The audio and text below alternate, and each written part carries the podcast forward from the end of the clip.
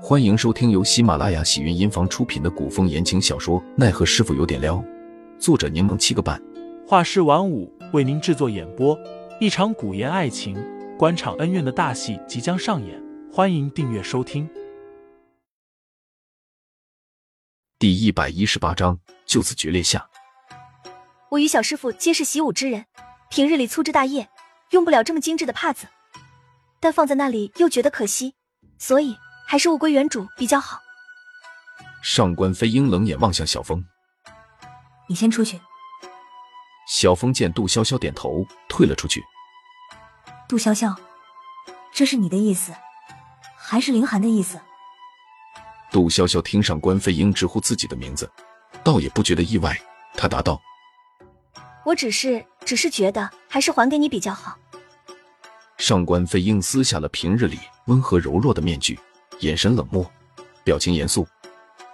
杜潇潇，你别以为我不知道，当初我送你这两块帕子时，你明明知道这块祥云雄鹰的白色帕子是送与林寒的，你却偏偏将你自己的那块绣着凤鸟的粉色帕子调包给了林寒。要不是我无意中在林寒的书案前看到放置在那儿的帕子，我不知还要蒙在鼓里多久。杜潇潇眸子微撑，虽说他确实与林寒换了帕子，但是林寒非要那块粉色的帕子，否则他就不收。他没办法，只好与之兑换。可上官飞鹰根本就没询问过自己一句，没给自己解释的机会，便以为是自己故意为之。杜潇潇心里有些难过，原来对方是这么想自己的，而自己之前却一直给他找借口，将这些天发生的事都归于意外，宁愿自我蒙蔽，也不愿怀疑他居心不良。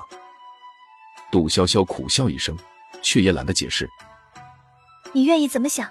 便怎么想吧，就当是我要将东西还于你。你凭什么擅作决定？上官飞鹰气愤地说：“只因为你们从小一起长大，你就可以左右林寒的想法吗？代替他做任何决定吗？”杜潇潇努力平复了下情绪，直视上官飞鹰说道：“无人可以左右林寒，而你，你已经定亲了，是不是应该想想自己为什么这么气愤？”上官飞鹰像是被人戳中了痛处，生气的叫道。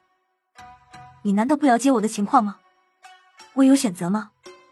我不像你，受尽宠爱，活得自由自在。你让我反抗，我听了，可结果是什么？你只顾着说，却也从未帮过我。杜潇潇一时无言，他当时便说自己只是提个意见，最终的决定权在上官飞鹰自己手上。可此刻怕是说什么，上官飞鹰也听不进去。就连我哥哥。现在都是你的了，他什么事都站在你那一边，我现在在他眼中什么都不是。上官飞鹰见杜潇潇不吱声，直接将手中的玉坠扔在了地上，又将桌上的帕子全都扫在了地上。杜潇潇的机关小鸟和水车也遭了殃，哗啦啦的滚落在地。你干嘛不说话？你不是我的朋友吗？我一直真心待你，你为什么要这样对我？杜潇潇闭上眼。长叹了口气，复儿睁开眼，眸中的情绪全被压下。他直视上官飞鹰，道：“飞鹰，不管你是怎么想的，但我从未做过对不起你的事。你的哥哥不是一个物品，他虽然与我友谊深厚，但对你的关心一样不少。他一直都很袒护你，你不该这样说他。”上官飞鹰胸口上下起伏着，狠狠的看着杜潇潇：“抱歉，我没能帮到你。”杜潇潇说。但我不欠你的。上官飞鹰像是被抽走了一口气，他比谁都知道自己多么理亏，但他就是过不了这个关。他心中的怨愤、难过、悲哀、焦虑找不到一个出口，而杜潇潇让他嫉妒。小峰听着里面的动静，心中焦灼万分。虽说上官飞鹰武学造诣不高，但也是会武的，总归不安全。正犹豫着要不要进去的时候。小峰便见到上官飞鹰眼含热泪的出来了。若不是小峰了解杜潇潇，任谁看到上官飞鹰这副模样，都要以为杜潇潇欺负他了。屋内一地狼藉，小峰见杜潇潇蹲在地上，不知在想些什么。小主子，杜潇潇回神，应了声，将手中的玉坠和帕子放在桌上，又蹲下身去捡地上的机关小鸟与水车。